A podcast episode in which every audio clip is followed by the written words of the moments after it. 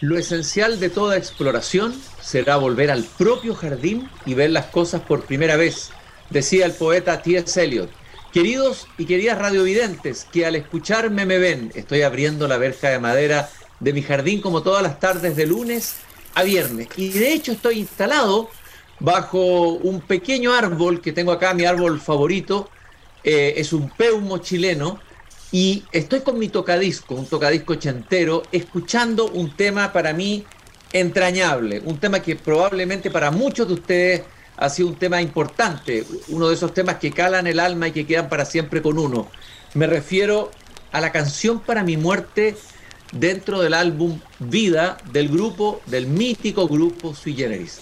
Yo tenía 11 años, el año 1972 eh, apareció este disco.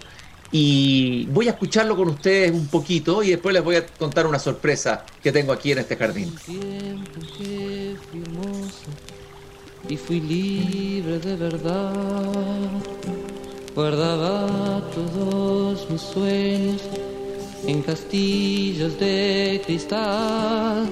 Poco a poco fui creciendo y mis fábulas de amor bueno, fuimos creciendo y nuestras fábulas de amor se fueron desvaneciendo como pompas de jabón y aquello que veíamos tan lejano cuando jóvenes, la muerte, que por supuesto nos intrigaba, de pronto volvió a hacerse cada vez más cercana.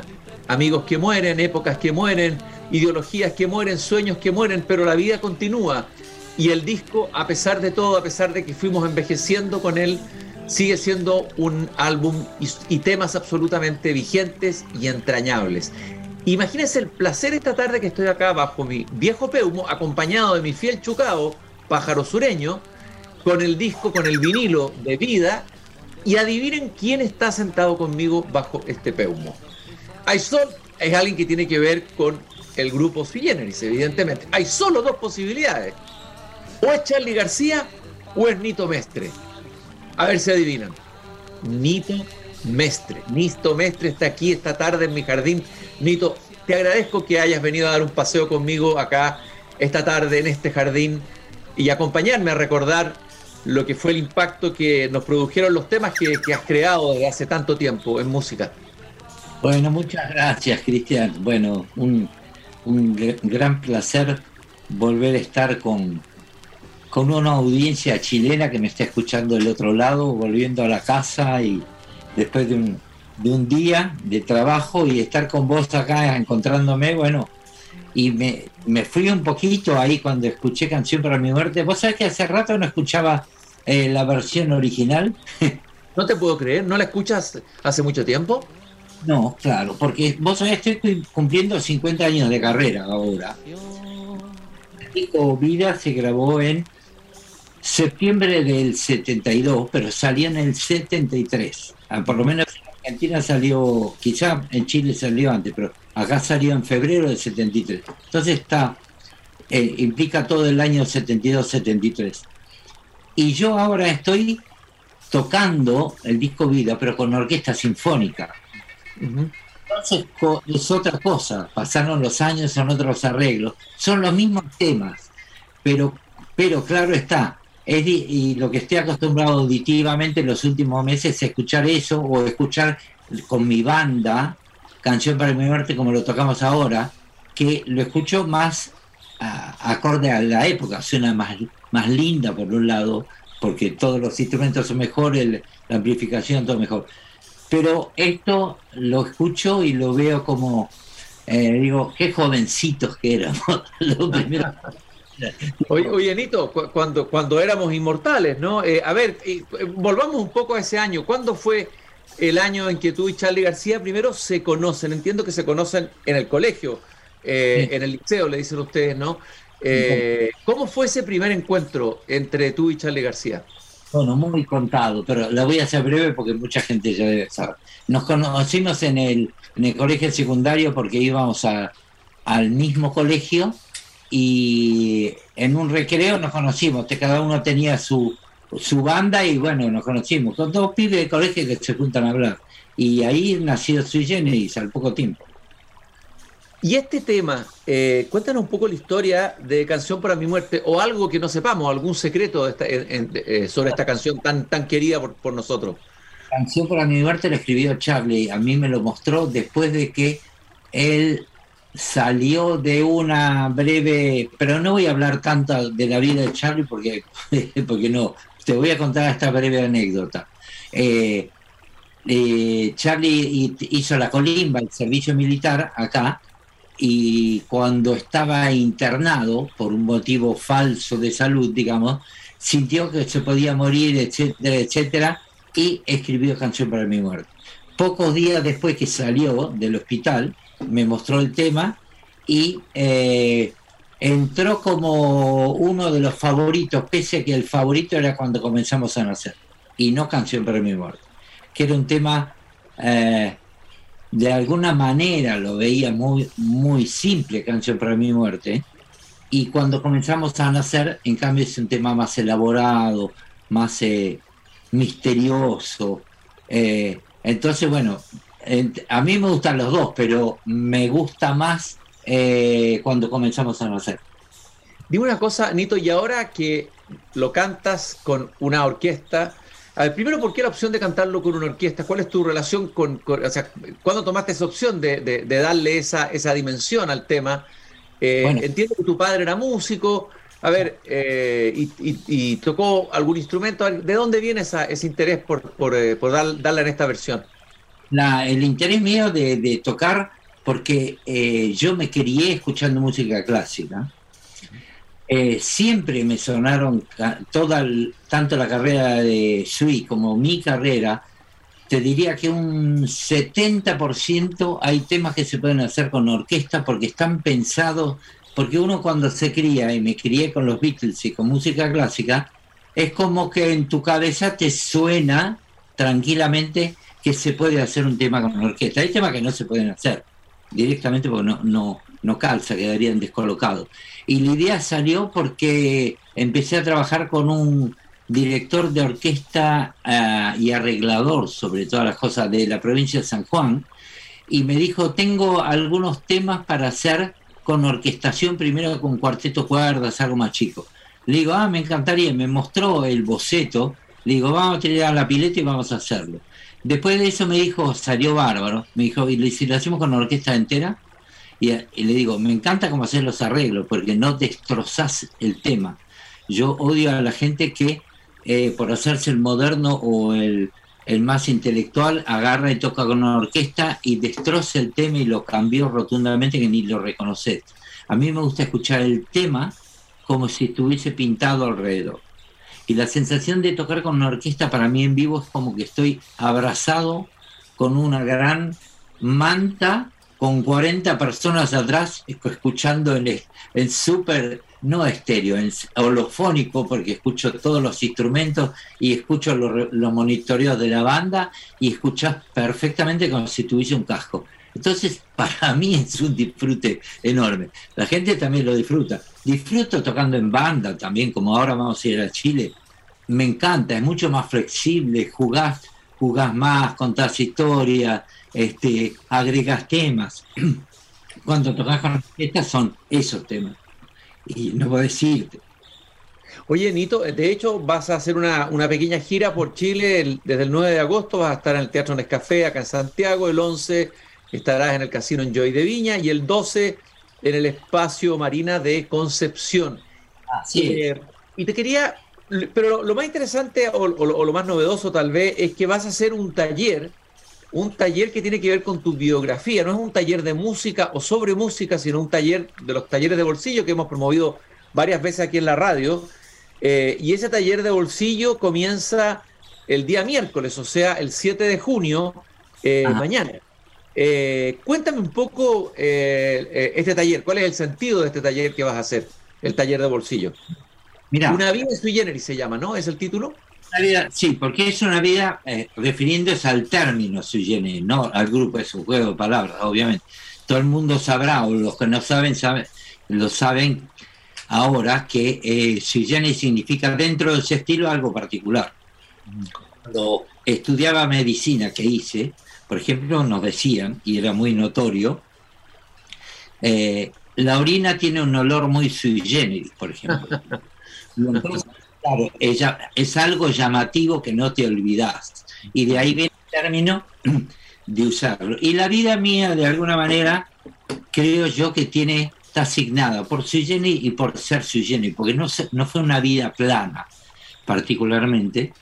Y lo que cuento en estas eh, charlas de bolsillo, como yo lo llamaría en realidad, ¿no? Eh, es más que un taller, es como una charla donde estoy con un, eh, con un partner al cual me puede preguntar cosas o yo le cuento y tenemos una guía y empezamos con mi vida y por qué uno es como es. Entonces, volviendo muy, muy atrás, ¿qué me pasó cuando era chico? ¿Por qué la música y la medicina? ¿Qué es lo que pasó? ¿Qué me pasó con las pérdidas? Perdí mi padre muy joven, cuando yo era joven, muy jovencito, 11 años.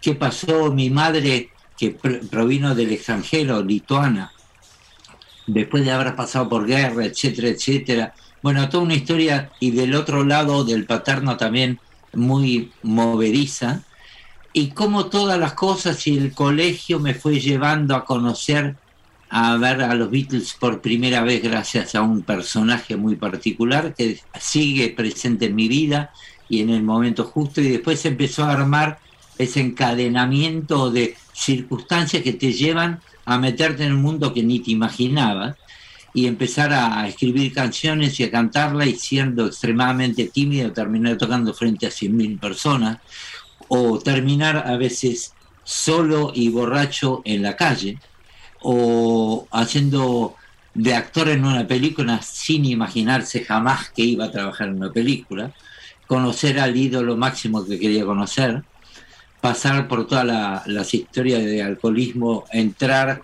salir, viajar, qué se siente, qué, qué pasa, cómo salí, qué me ayudó, eh, por qué estoy ahora acá, quiénes son los que me ayudaron realmente, las, las historias de atrás de personajes muy conocidos, caso Mercedes Sosa, caso Charlie García, caso León Gieco, eh, y qué pasó detrás, quién estuvo, cómo estuvo, que, son cosas importantes para mí contar, porque hay momentos que llega la hora de contar todas las cosas que aún, que no pasa. Y esto empezó hace ya dos, tres años, cuando, un poquito más, no es, que, no es nuevo, no es de ahora y la primera vez que lo hago.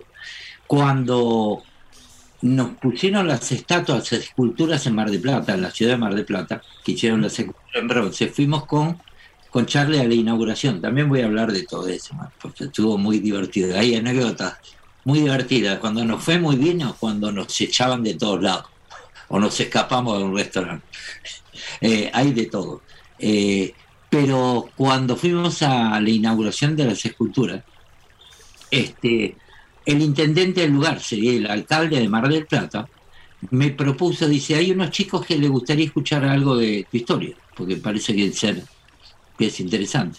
Y yo fui al colegio, habría 20 chicos, muy jovencitos, y eh, le dije, pero que haya alguien al lado que me pregunte, porque si no, hablar solo para que me tire la lengua.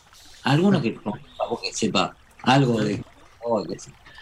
Y se armó una charla de lo más simpática, que me dijo, ¿querés hacer otra mañana?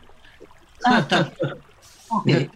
Y me dice, y en la segunda charla vino un ex baterista mío que eh, había tocado conmigo cuando toqué con Paul McCartney, pero después quedó sordo, perdió la audición y después por con tecnología la recuperó. Y ahora, y bueno, y él estaba en esa charla, escuchándome en Mar del Plata. Eh, había ido a ver la inauguración de las esculturas. Y me dice, todo lo que contás es bárbaro, porque yo que me recuperé de la audición y todo lo, siendo músico y terminando siendo abogado y escribiendo libros, cinco libros y dedicándome a la abogacía y a enseñar percusión a los chicos que no tienen audición. Y todo lo que me contás vos, salgamos a, a hablar de tu vida, pero te entiendo.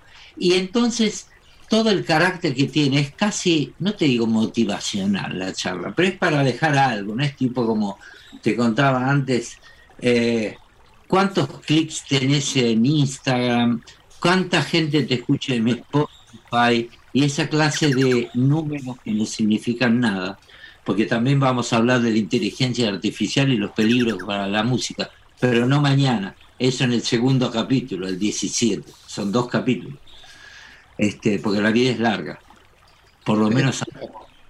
Oye, oye, Nito, espérate, esto es como un confieso que he vivido, ¿no? Como titula Neruda sus memorias, es un confieso que he vivido. Eh, a ver, y hay, un poeta español que dice, ah, de la vida nadie me responde, dice Francisco de Quevedo. Mirando hacia atrás, ¿encuentras un sentido que hila todo esto que estás contando o, es más bien el azar? ¿Cómo, ¿Cómo mira finalmente el relato de tu propia, de tu propia vida? Yo, este, diría que cuando era muy chico pensaba que yo tomaba todas las decisiones. cuando tenés 18, 19 y empezás a crecer, empezás a cometer errores, empezás a, irte por las ramas y la vida sola te empieza a mostrar, si tenés suerte, que en realidad eh, está todo planteado y uno simplemente me deslizo por un camino que digo, ah, voy por acá, ah, esto sí, ah, esto mejor no. Eh, y entonces me fui deslizando viéndolo ahora, tomando decisiones a veces, muchas veces por suerte acertada, incluso cuando cometí errores, porque la me llevó a un lugar donde lo pude empezar a corregir. Y eso me hizo, no te diría más sabio, sino más maduro y entendiendo más las cosas. Ahora sé que hay un universo del que el que maneja todo, que yo soy un piojo resucitado, que canto por suerte que tuve una linda vida con altibajos, por suerte, que me di más justo de lo que me imaginaba, pero soy la nada, y bien tenés razón, ahora estamos más grandes y la muerte está más cerca, entonces te preguntás muchas cosas. Eh, ¿Valió la pena lo que viví? Sí, de una, sí, sí. Lo que pasa es que uno quiere más, quiere más. Y también están los miedos de, y cuándo, porque como bien decís, se van los amigos que las balas te pasan al costado, se te va un amigo, uh, mirá, y era un poco más joven que yo. Toda esa clase de cosas te hace reflexionar de cómo aprovechar el tiempo también. ¿Y qué otra cosa uno puede dejar para aprovechar el tiempo? Oye, Nito, eh, en la vida son muy importantes los encuentros, ¿no? Además de hechos azarosos, el encuentro con alguien. Tuviste un encuentro con Charlie García, fue importante en un momento de tu vida, pero luego tuviste otros encuentros. el encuentro con los Beatles, el encuentro de escuchar por primera vez a los Beatles. ¿Qué pasó ahí?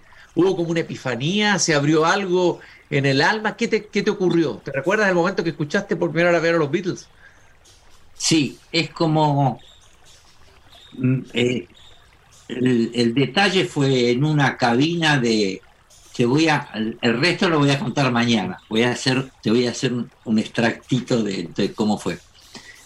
En una cabina de audición de, discos que había en ciertos locales de venta de, discos y de artículos para el hogar en la Argentina, en Buenos Aires, siendo el año 64, 1964, fui a comprar discos y había para elegir, porque nos habíamos hecho amigos del dependiente que, de, esa casa. Entonces nos metíamos en una pequeña cabina donde entrábamos dos, poníamos el tocadisco, el similar que tenemos ahí. Y entonces poníamos los discos paraditos y escuchamos. Yo había escuchado hablar de los Beatles, pero estaba los Beatles y Rita Pavone, que era una cantante italiana muy gritona, pelirroja, pero muy llamativa, muy estaba muy de moda. En cuanto, pero fuimos primero a escuchar el de los Beatles. Y cuando escuché y Gritos, creo que lo debo haber escuchado cinco veces seguidas, porque lo ponía, iba, creo que estaba último del lado uno, lo ponía y lo volví a poner, digo, no lo puedo creer, qué lindo que es esto, ¿cómo me gustaría estar haciendo eso? lo primero que se me ocurrió qué divertido que es esto. Y vi la cara de los tipos, viste que te, antes escuchaba un disco y te quedabas mirando la portada, lo daba vuelta, lo daba vuelta, leía, otra vez miraba, hacías un testeo de, cómo era la cara, cómo serán estos tipos por la cara y todo, te quedaba mirando. Y todos tenían cara de divertirse mucho. Y una cosa muy, una energía muy nueva, eh, que no tenía la menor idea que iba a pasar todo lo que iba a pasar después, pero me, me subyugó. Los compramos a medias con este pibe. El de Rita Pavone y le escuchamos. bueno, lo que, te, lo que te pasó a ti le pasó a Fito Páez cuando se encuentra con el disco Vida, y lo vimos en la serie Netflix, que seguramente tú has visto, lo importante que fue encontrarse con Vida de Sui Generis, un poco lo que te pasó a ti con los Beatles, ¿no? y cuando vi, volviendo al, a, porque salían algunos artículos erróneos, horribles, y te lo quiero aclarar, este, porque dijeron, yo me llamó un periodista por teléfono y me preguntó, ¿qué tal? ¿Viste lo de Fito? Sí, me gustó, me encantó el, el video, me lo tragué en dos días, fenómeno, todo lo otro. De, hay algunas escenas que en una de esas no son exactamente como tendría que ser, está como en cualquier documental. Y el periodista este me pone el comentario picante de Nito Mestre. Y yo digo, no se puede ser tan tarado, porque tiene que diga, como cualquier documental, que hay ciertas cosas tan fabuladas, cambiadas para hacer a la historia. Y me encantó la serie, realmente, y me, me llevó a mi propia historia en la escena que vos contás, porque le pasó lo que a mí me pasó con los Beatles, le pasó a él. Pero claro, él yo lo sabía, pero cuando lo vi en la película y lo vi chiquito a Fito y lo conozco, pero no lo conocía de esa edad, me metí en su piel porque fue a la misma edad, fue más o menos a los 11 años. Entonces me, pareció maravilloso. Aparte de todo, me, encantó, por supuesto, eh, Fabi Cantillo está estupenda, la conozco y es así, es igual, es igual. Oye, oye, eh, Nito, y eh, así como tuviste el encuentro con los Beatles, tú dijiste recién que la música clásica en tu infancia estaba en tu hogar, se escucha. De la música clásica, ¿cuál es el músico que te ha producido una emoción, digamos, tan fuerte como la de los Beatles o que te, eh, o que te haya marcado? Bueno, como marcarme, por un lado, eh, Guarango me marcó Wagner, que es la antítesis de lo que yo hago, pero, pero tanta cosa violenta, por llamarlo de alguna manera, me llamó la atención. Y después Chopin, me encantaba. Mozart, Chopin, los clásicos. Yo lo que escuchaba en casa hacía esto, de cómo empecé yo a escuchar música clásica. Mi padre llegaba de, de operar, de cirugía, y llegaría a 3, 4 de la tarde, cuando no tenía consultorio. Llegaba, me hacía dos o tres chistes, sacaba el tocadisco, sacaba, ponía un disco de esos que, que tenían cantidad de canciones de, unas selecciones de una revista muy conocida, Reader Digest, que, que tenía cantidad de música clásica, entre mucho que él tenía. Entonces había como una secuencia de distintas orquestas que tocaba. Y él tocaba arriba. O sea, hacía playback, de una manera. Y yo, claro, embelesado, porque estaba escuchando la orquesta y siendo esa, viste, ese abrazo es una esponja, porque chupás todo lo que te pasa y todo. Y entre el humor que tenía y la música y él tocando violín y mi madre preparando quizás las cosas para la cena, se armaba una imagen eh, glamorosa muy particular y eso te queda grabado, se te mete adentro, abajo de la piel y te queda para siempre. No, no, es, no es algo que se vaya. Y no sabes que está ahí, está ahí para siempre. Es, pertenece a tu cuerpo y a tu vida. Y es encantador. a eso se llama amor, precisamente. Es un, un acto así maravilloso de amor. ¿Y te gusta la literatura, la poesía, Vito?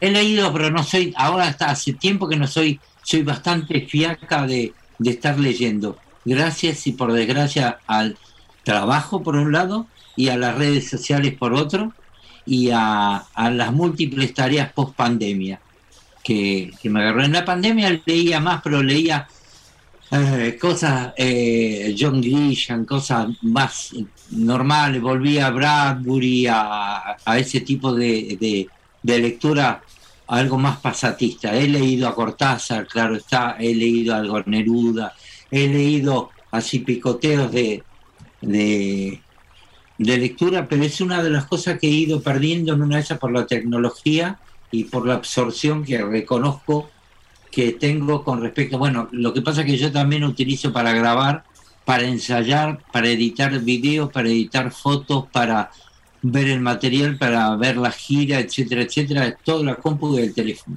Y, y ahora tenés el Instagram, el Facebook, el Twitter, y a mí me gusta responderle a la gente.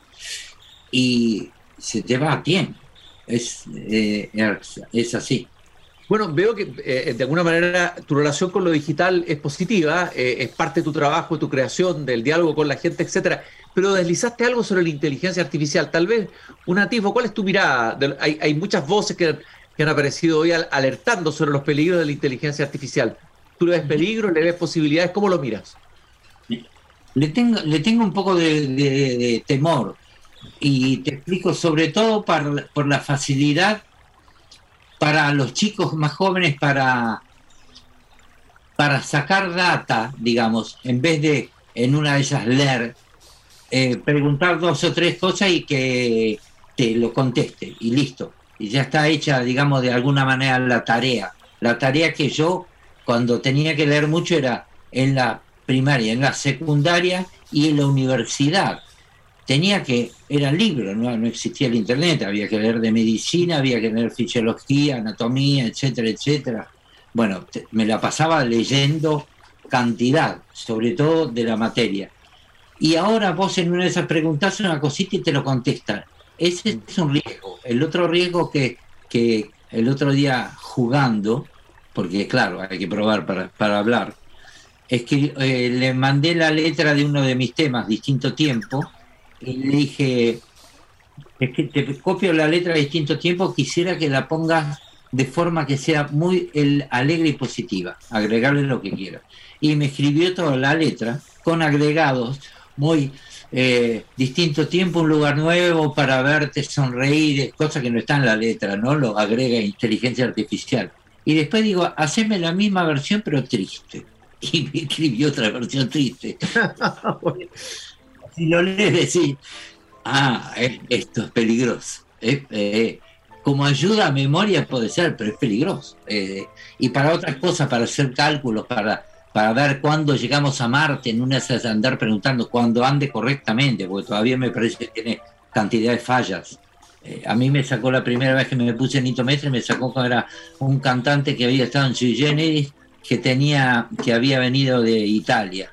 Y Ese, de otro nitometre, una historia paralela esa.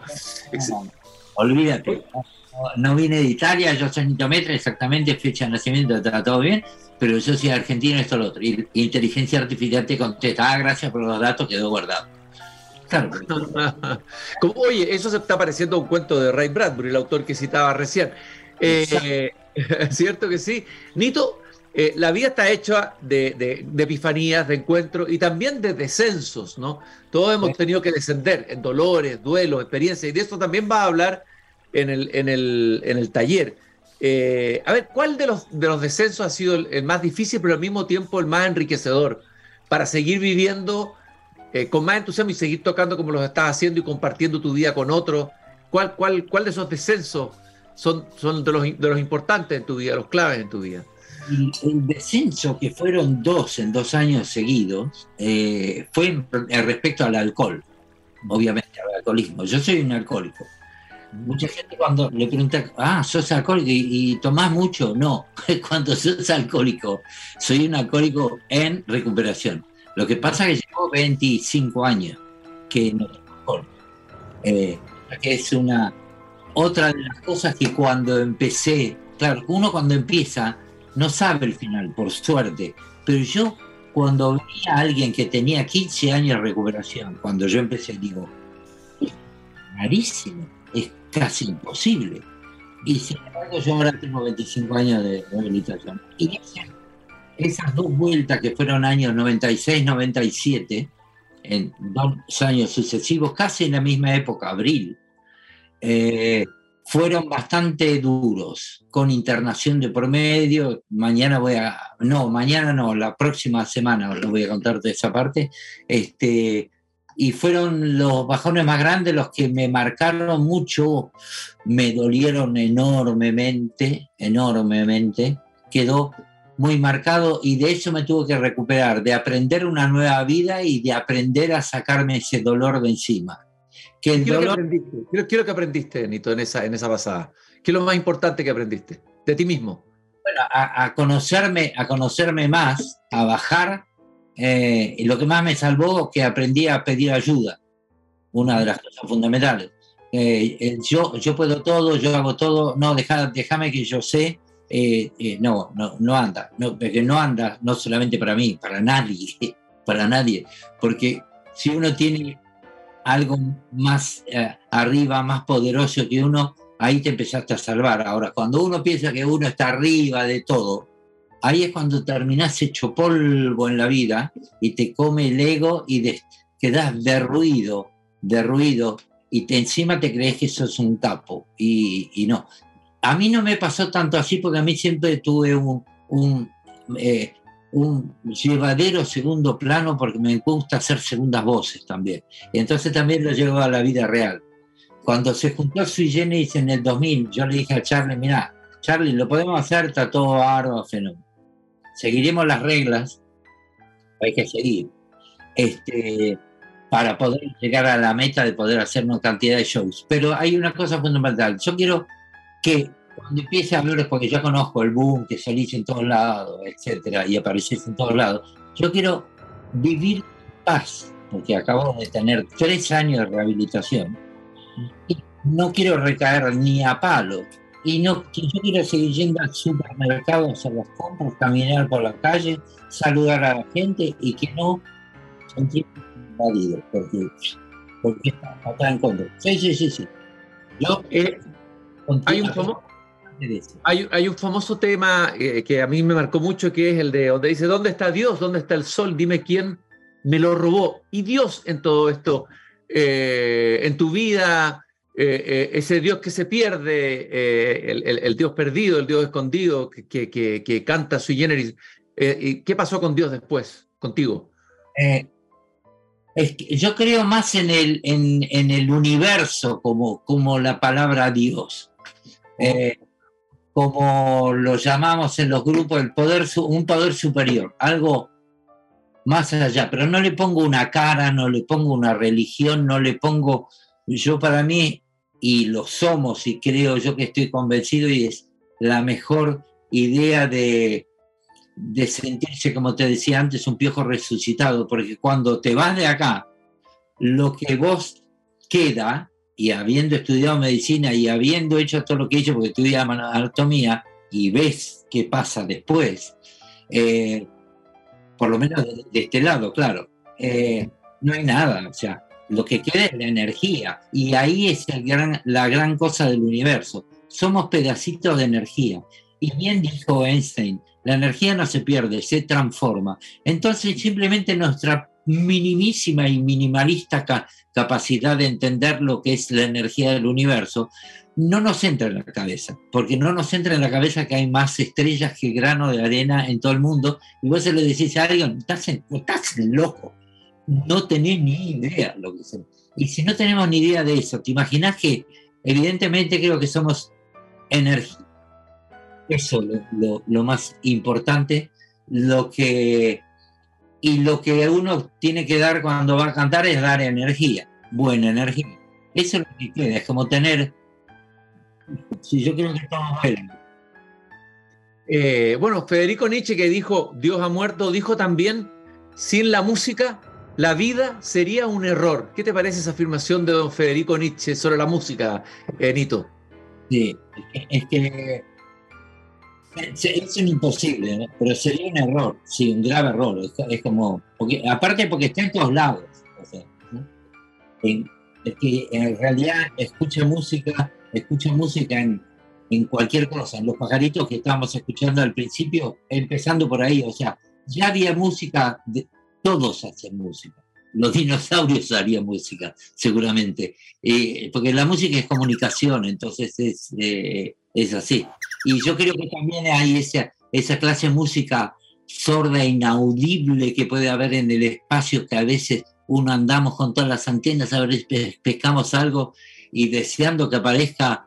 Nosotros somos, por eso somos cortitos a veces. Nosotros quisiéramos encontrar un, planeta lejano donde los, las personas se han igual a nosotros para decir, ah, qué suerte, hay otro lugar.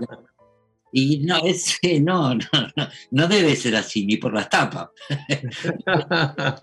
bueno, tan fascinante como haber escuchado durante media hora aquí a Nito Mestre en mi jardín, va a serlo conversar con él desde mañana, el miércoles 7 de junio de 19.30 horas y el miércoles 14 de junio, la segunda sesión en uno de los talleres de bolsillo, le llama charlas, eh, que, con su vida, con su vida que está hecha de música, está, hecha de amor, está hecha de descenso, algunas de las cosas que hemos conversado aquí.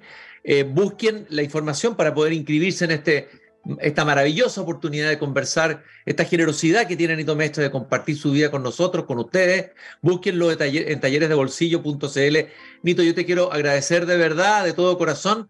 Eh, ha sido una alegría para mí haber compartido debajo de mi, de mi árbol favorito, el ulmo, y junto a mi pájaro compañero, el chucao, pájaro sureño del sur del Chile, esta conversación aquí en mi jardín. Bueno, muchísimas gracias a vos y bueno, nos vemos también en agosto, particularmente cuando esté tocando por allá, en Santiago, Concepción y, y Ahí estaré con todos mis hijos, mis seis hijos que, que te han escuchado y te han seguido, como han seguido la maravillosa música argentina que nos ha formado, nos ha, nos ha marcado el alma desde siempre. Un gran abrazo, Nito, gracias por esta visita. Muchas gracias a usted. Chao, chao. Y nosotros nos encontramos nuevamente mañana cuando vuelva a abrir la verja de madera de este jardín. Recuerden que nos acompaña Fundación Irarrázaval, comprometidos con los profesores de Chile, y Grupo Viva, comprometido con la sostenibilidad en los barrios y la cultura en la empresa. Hasta mañana. Y no se olviden lo que dijo Voltaire, hay que cultivar el propio jardín.